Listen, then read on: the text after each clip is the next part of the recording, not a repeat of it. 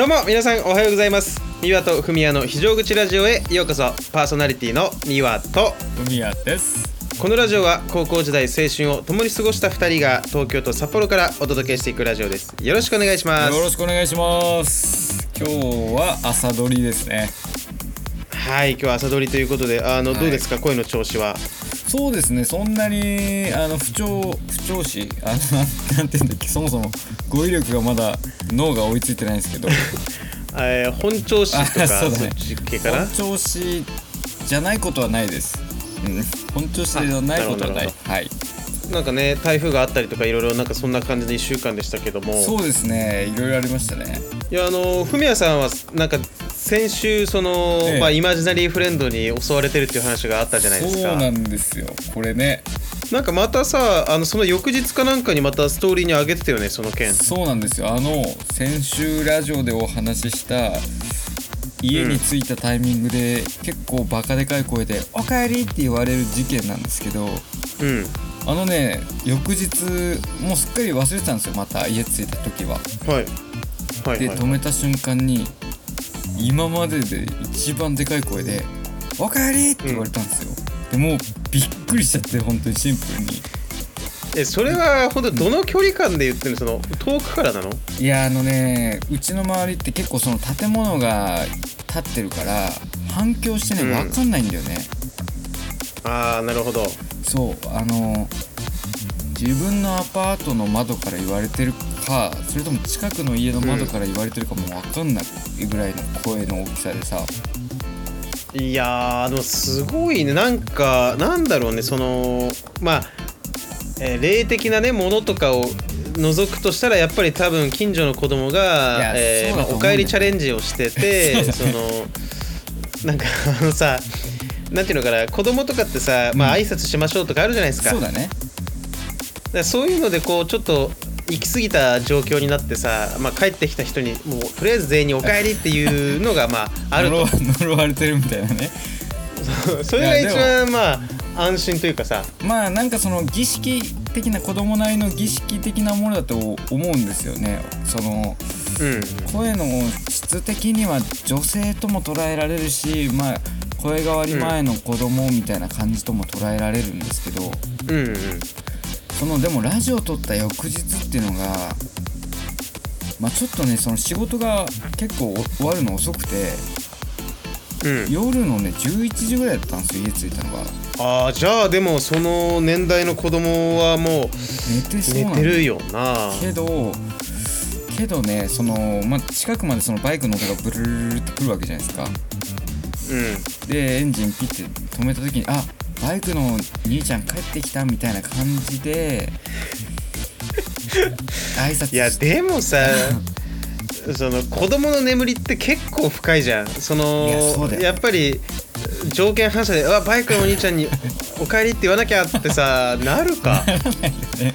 普通は。うだだけどん、なったまあとしたら結構うん。と、特殊な教育してるでしょそれは。そうだね。まあ普通じゃ考えられない教育をしてるとしか思えないんですけどでもその時はねいや本当もうびっくりしてさ、ーうん。まあ、鳥肌も結構ざわざわって立って、うん。もうバイク止めてから結構その家の周りのその窓開いてる家をちょっと探すというかさうろうろしてみたんですけど、うん。はいはいはい。なんかねその窓開いてる家も見当たらないしうん。いやそれずるいでしょと思いますけどね。ただいまぐらい言わせてほしいなってなんか悔しくなってきてさいやーだから次は「おかえり」って私が「ただいま」ってもう 秒速で言うとそうだね。その次のイベントの発生条件の可能性もあるじゃん。いやそうなのよ。いやでもまああまりにもちょっとねあのエスカレートしてきたんで声のでかさが。うん。ちょっと今週それこそ火曜日ね仕事火曜日スタートでしたけど、うん。動画撮ってみようと思って、はいはいはいはあのー仕事から家まで着く途中のコンビニでスマホをさバイクにセットしていうん。録画して帰ったんですけど、うん。その時に限ってないんですよね。えーいやだからやっぱりなんだろうねこう感知されてるというかその証拠は絶対残さないという。いやもうでも意味わかんないですよね。普通にそんなことあります？だって自分がさ子供の時まあなんかその、うん。自分の中で別に面識はないけどあああそこのお兄ちゃんだみたいなのはあるじゃないですか、あそこの家のあお兄ちゃん帰ってきたんだみたいなさ。まあそうだね。うん。けどおかえりって言わないじゃん普通。しかも11時ぐらい。いやまあまあ、顔見知りで、あのなんかほんと隣とかで、うん。あの普段喋るような中で、まあ、顔合わせたらとかは分かるけどそうなのよ。その無差別的にはね、うんテロですよもうあれは。まあ、すごく怖いよな、まあ、時間帯がね7時とかだったらなんか理解できるけど11時っていうのがまた恐怖メーターをね上げてくるよな。そうそう。だけど今週からね北海道気温ぐっと下がったんですけど、はいはいはい。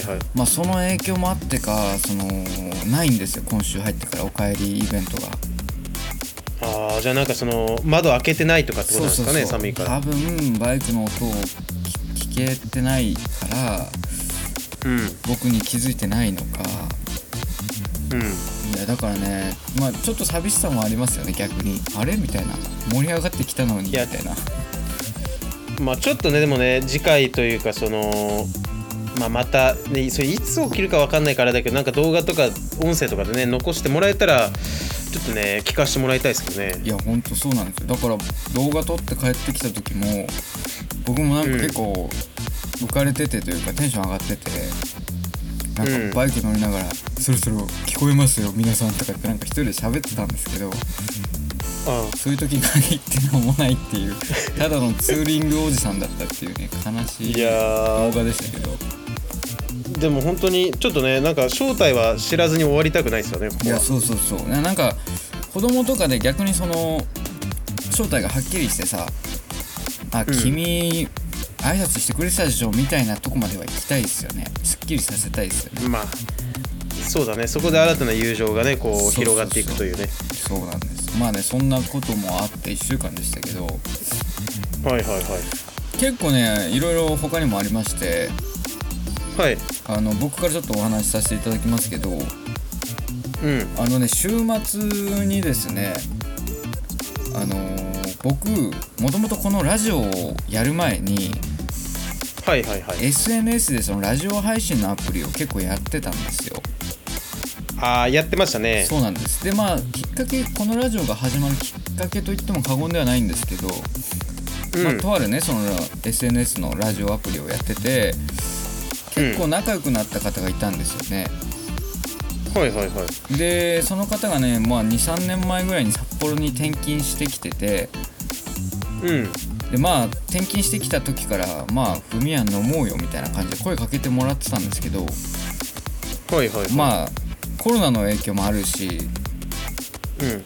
やっぱりなんかそのネットで知り合った人と会うってやっぱ結構な怖さあるじゃないですかまあ今は割とこうまあ一般的になってはきてるけれどもね、なんかそのまあでもまあ僕の世代って結構うんそのネットで知り合った人と会うの怖いよっていうのがなんていうのかな移り変わりの時期だったから結構強烈に自分の中に刷り込まれてるというか、学生の時とかはそういうのあったね確かそうにねそうそうそう。なんか今ほどそのマッチングアプリとかが全然普及してない時にそういうのが学校の先生とかから強く言われてたじゃないですか。うん。でまあそういうのもあってまあなんかいやコロナ怖くてちょっとやめときますわみたいな感じで まあいろいろねお誘いいただいてたんですけどまあ何度も断ってたんですよ、はいはいはい。でまあいよいよまあ何の害もない人っていうこともねそのツイッターとかで絡んでて分かってきたからうん。いよいよちょっと会ってみようと思って土曜日に、はいはいはいはい。その、まあ、うんお男性の方なんですけどうん。一緒に飲みに行っておおすごいですね。そうそう。でも普通に初めて会ったんですけどまあいろいろね絡んでたっていうのもあって普通に楽しく飲めてうん。そのままその方のお家で宅飲みして普通に一泊するっていうね結構貴重な体験をさせてもらいましたね。ああなるほど。そのえー、まあそういうこともなく。そういうことはもちろんなかったですけどうん。まあなんか普通にお酒もごちそうになって結構ねいろいろはいろんな話させてもらっていやーなんかいそういう時代なのかってなんか思いましたね。いい時まあ代だなと、ねいいまあ、時代も変わったね。なんか出会い方も増えて、そうねつながるはずなかった人とつながったりもできる時代ですからね今はね。そうそうそう。本当にあのーまあねそのもちろん気軽に皆さんもっとバンバン会っていいですよとおすすめはできないですけどうん。まあなんかそのリアルのこう今まで普通に生きてきて関わってきた友人関係とかでうまくいってない人とかはうん。ネットで気の合う友達探すとかっていうのも全然ありだなと思いましたね。そうですね、うん。だから本当にあの、まあ、そういう時代だと思うんで、まあまああの、なんかね、危険なことももちろんゼロではないと思うんですけど、ね。まあまあまあ、まあもちろんあそんなの起きることでもないと思うんで、自分でしっかり判断できる年齢になってからっていうのが前提だとは思いますけど、そうですね、うん、いやでもねすごいいいあのひとときを過ごさせてもらって、楽しい、まあなんかみ、うん。未成年のね、あの女の子とかが大人と会うとか、そういうのなければ、まあ全然いいと思いますよ。そうだね。もちろん成人してとか、うん。まあ高校生いやどうなんだろうね。高校生でも全然ザラでしょうけどまあなんかねそれこそ、まあ、僕僕がそういう経験あったわけじゃもちろんないですけどなんかうん、うん、会いに行ったら彼氏の男がいてなんかボコボコにされるとかよくあるじゃないですか、事件で。まあ、つつもたせ的なね、そういうのなければ、まあ、そういうのもちょっと怖いですけどね。まあ健全なちょっと飲み会をさせていただいたっていう感じなのといやー、素敵な話ですよ、それは。そうなんですよいやーなんかね、うん新鮮でしたねああこういう遊び方というかこういういい過ごし方もあるんだなっていうかまだまだ人生に可能性を感じましたよねそうだね、いいね、それね。とまああの次はスケールがまたちっちゃくなっちゃうんですけどはいはいはい。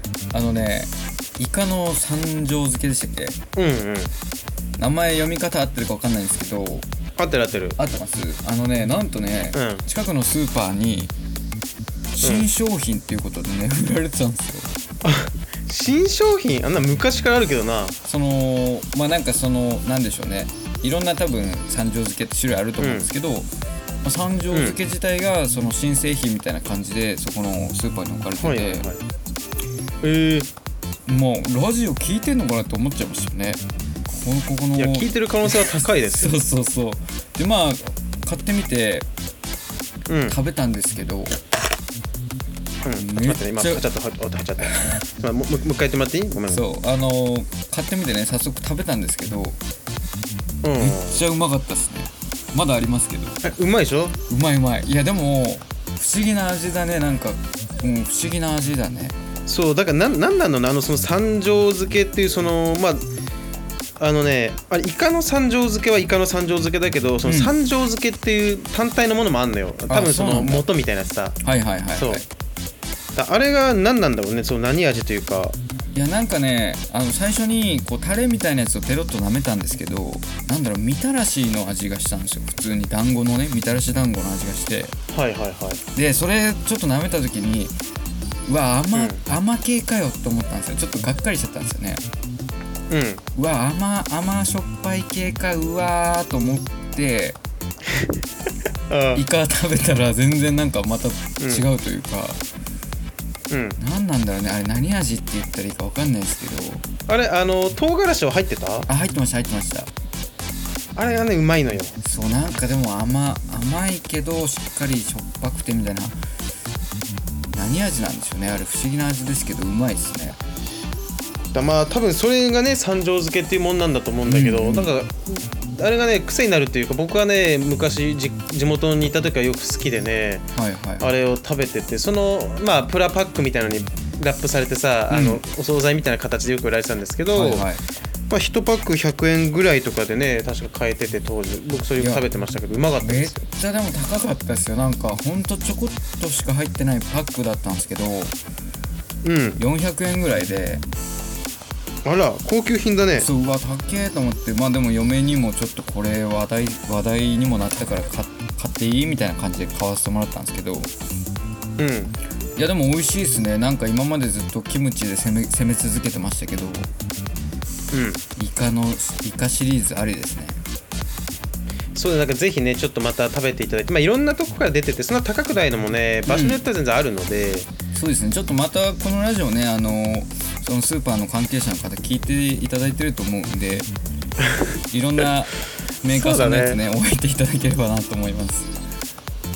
いやーなんかいいね。ついに、えーその話が出てから1週2週3週目ぐらいでようやく出会えたというね。そうなんですよ。とまあちょっとね僕のお話でかなり長くなっちゃいましたけど、ミワはどうでしたか？1週間えっ、とね僕はね、まあ、この1週間は、えーまあ、結構仕事してましたけど、うんうん。えーなんかまあ出張みたいな感じでねちょっと東京から出て、えーはいはい。違うとこに行ってたんですけど、うん。えーまあ、台風とかもね結構あったじゃないですか。そうですよね。そっちの方大変だしでしたよねきっとね。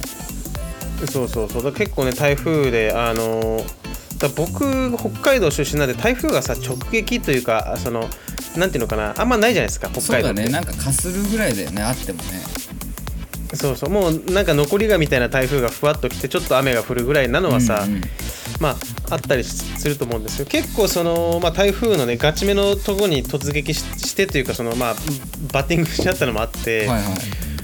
えっとね初めてだから台風のね凄さをこう見たというかだからこの風の中で例えばなんか看板とかね尖ったはいはいはい。看板とか飛んできて当たったら、まあ多分首飛ぶよなみたいな。ああいやでも僕の中ではそのテレビの中の出来事というかさうん。結構なんかニュースキャスターとかが現地でリポーターとかが傘差しながらさ、ここはすごい風と雨がすごいですみたいな。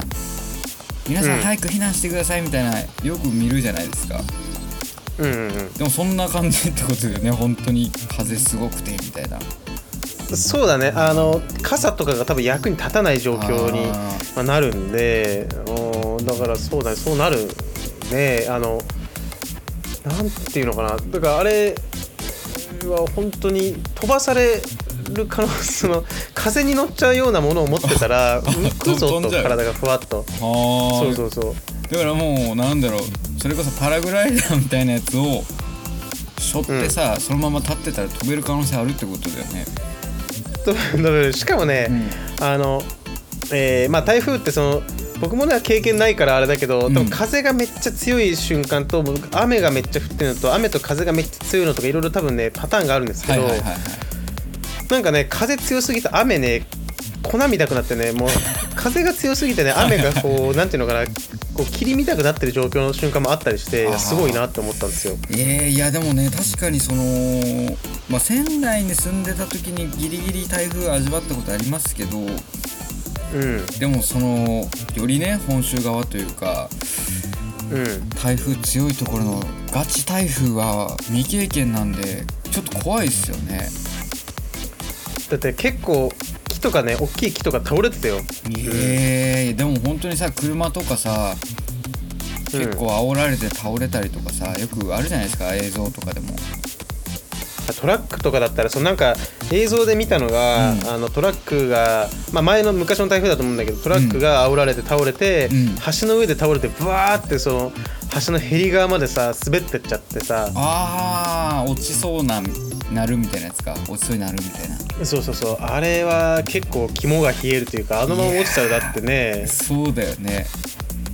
あとでも配達の人とかねバイクで配達してる人とかもさうん。それこそ台風で外出にくい時出前とかさ頼む人いるじゃないですかきっと。いやでもさすがにガチの台風が来たらお店はね閉まってるところが多いと思うよ。まあこっちもね僕もその行ったところでは多かったしやっぱりあうん開けといてもしゃあないなっていう状況になるよね。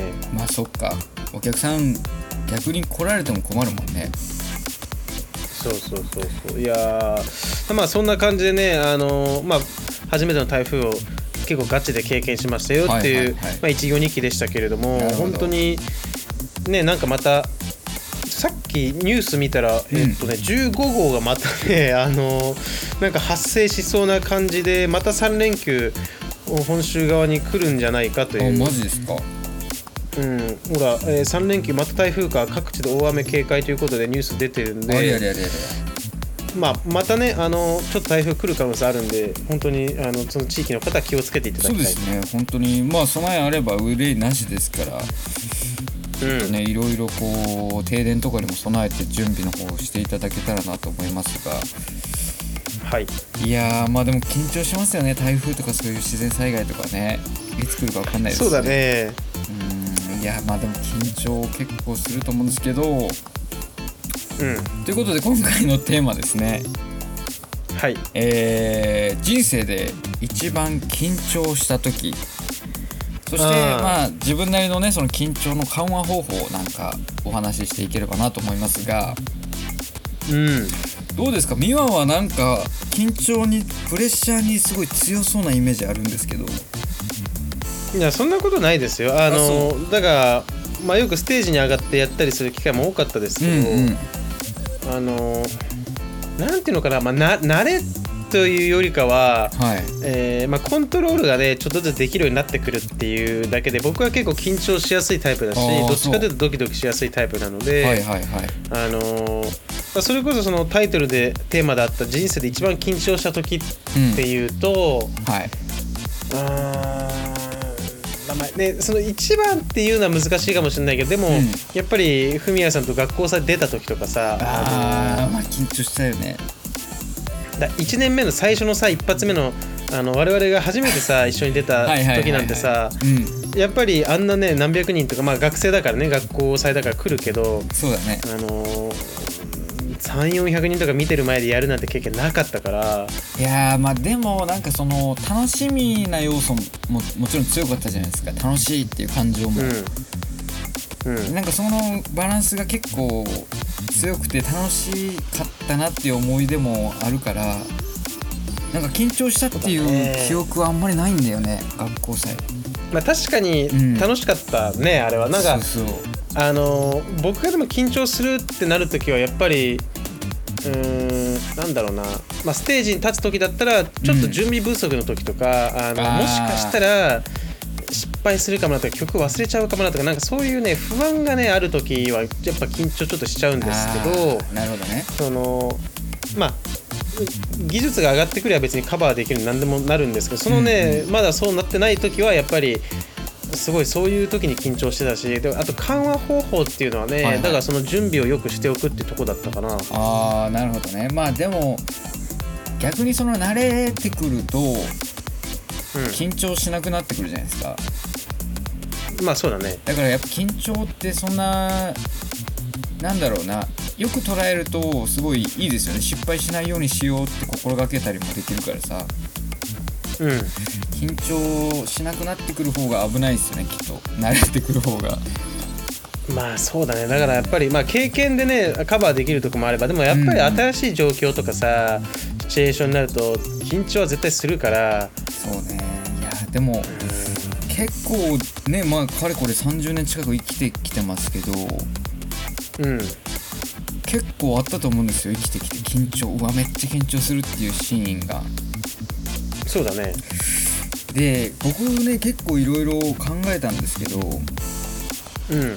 一番まあでも記憶に新しいっていうのが多分大きいと思うんですけどうん。人生でね多分一番緊張したのね。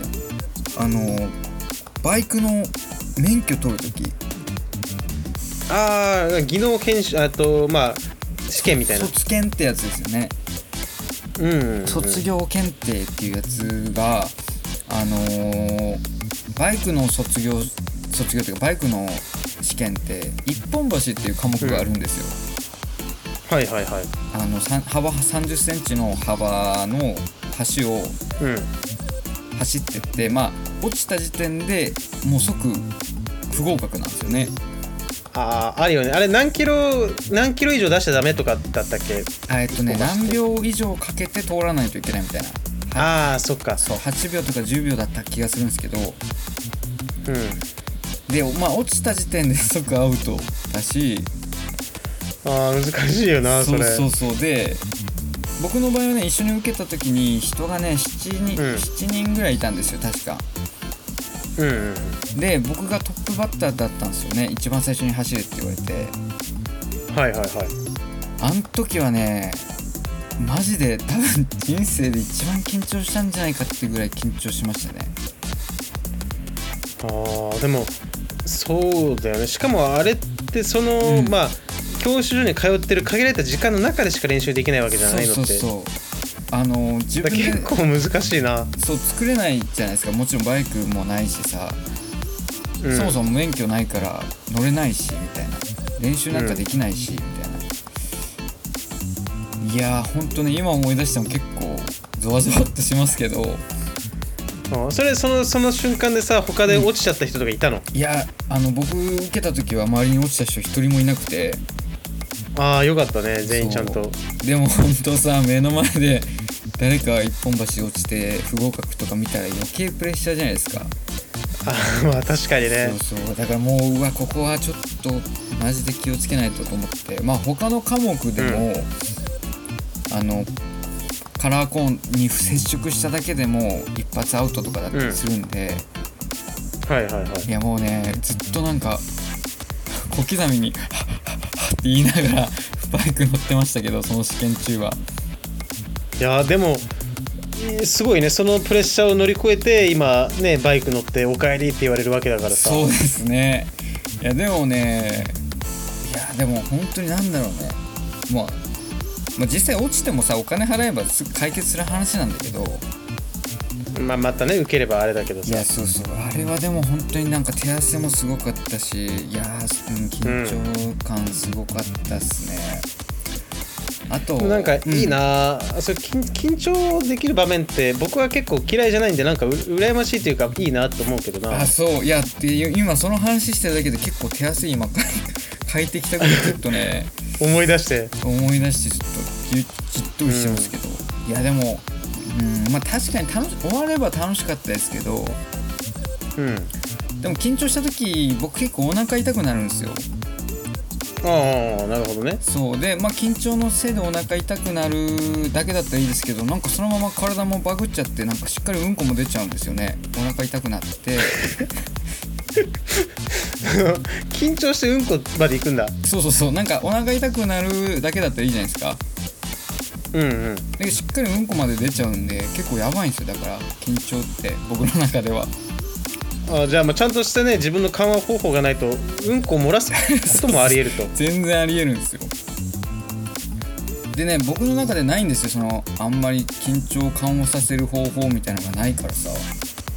はいはいはいはい。ぜひなんかねおすすめのまあなんか手になんか書いて飲むみたいなのがあるじゃないですか。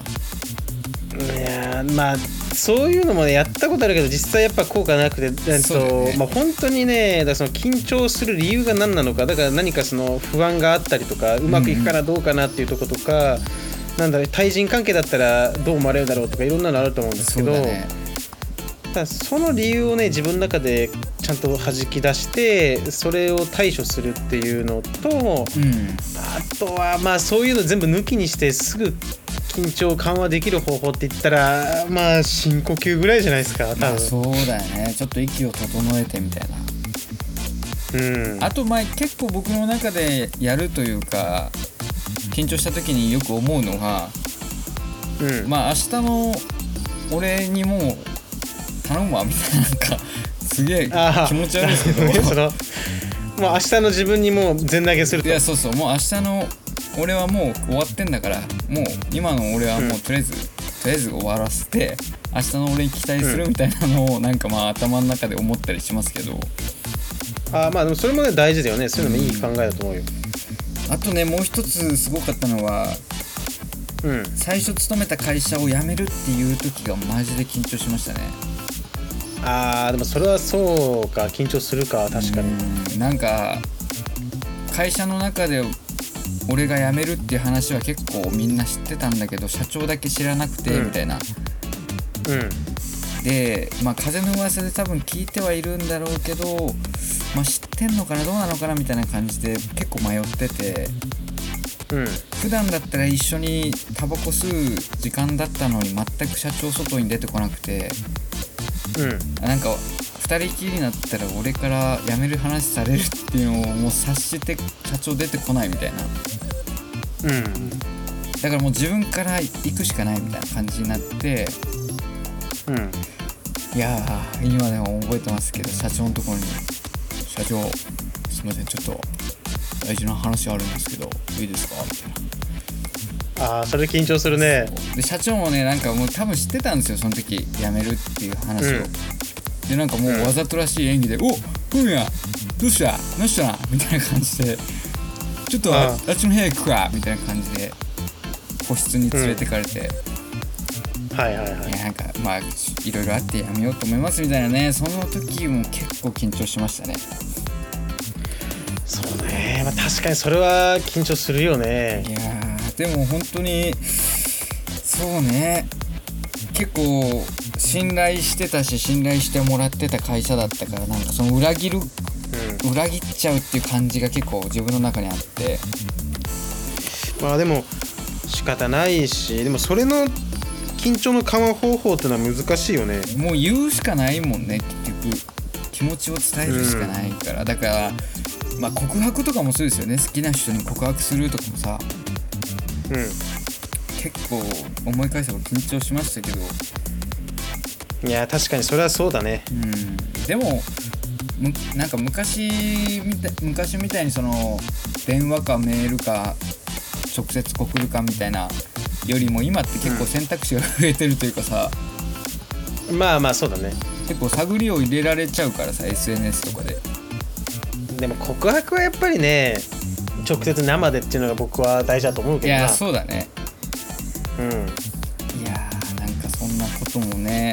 思い出しましたけどいやでも緊張ね少なくなってきてるかもね子供の時と比べたら。いやそうだよだからそのうん。経験した量も増えてきてるし、なんだかんだまああの大丈夫だろうっていうのも経験則であるからやっぱり、昔よりは緊張っていうのは確かにまあしなくなってきたかな、うん。いやーそうだよね。まあだから緊張できるっていうのはある意味こういい機会なんだなというのを思いましたけどいやそうですよ本当に、うん。いやでもあるかなこれから緊張すること。まあでもあとスピーチいやまだまだあるんじゃないかな。うん、うん人前で喋るとかやっぱちょっと緊張しますけどね。いやー。いやそうだね。うん。皆さんはどうですか？まあ学校とかで緊張すること。あるあるかな？学校うん。まあいろいろあるか。でもでも確かに人前で喋るのはね僕も本当に苦手なタイプで、うん。なんか今年友達の結婚式行った時に、はいはい。本当にさそのそのスピーチの何分か前ぐらいに急に乾杯の挨拶やってって言われておあのまあ二次会でしたけどね。二次会でしたけど乾杯の挨拶任されてやった時は、まあ、本当に緊張しましたね。でもまあなんとかうまく喋れて場も盛り上がりましたけどあれはねあの本当に緊張しましたね。いや緊張するよね。まあでもお酒の力借りたら結構乗り越えられるみたいなとこ僕の中であるんで。まあ確かに。まあいろんな感情をこうに鈍らしてくれるんで。そうそうそう。いやーまあというわけでねちょっと緊張緊張した瞬間の話をねしましたけど そうだね。まあ実際掘り起こしてみたらねいっぱいいろんなところで緊張してると思うんでもうね数えきれないしもう覚えてないんですけどなんかそうだね。あのーまたちょっと思い出して面白いエピソードがあればなんか今後放出していきたいなと思ってそうでますよ。すね。まあでもあの廃墟とか行くのもまあ緊張に近いですよね。怖さとかいうよりかは。あーまあ確かに。そうだね。うん。あのトドのトドの剥製見た時のことは一生忘れないですけど。いやーあれが本当にまだ現存してるのかどうかちょっと僕もさ 最近行ってないから分かんないけどまたねあのちょっとあそこに行って、えー、拝みに行っていきたいですね。そうパワーもらいに行きたいですね。いや行きましょうよ本当に。いやーというわけでじゃあ今回、えーお話ししてきましたがまたはい。面白いエピソードだったら随時ちょっとお話ししていこうと思いますはいお願いします。ははいでは本日も締めに入らせていただきますねいはい、えー YouTube、インスタもやっております。いいね、フォロー、チャンネル登録よろしくお願いいたします。今日も最後まで聞いていただきありがとうございました。明日からまた1週間頑張りましょう。皆様にとっていい3連休になりますように。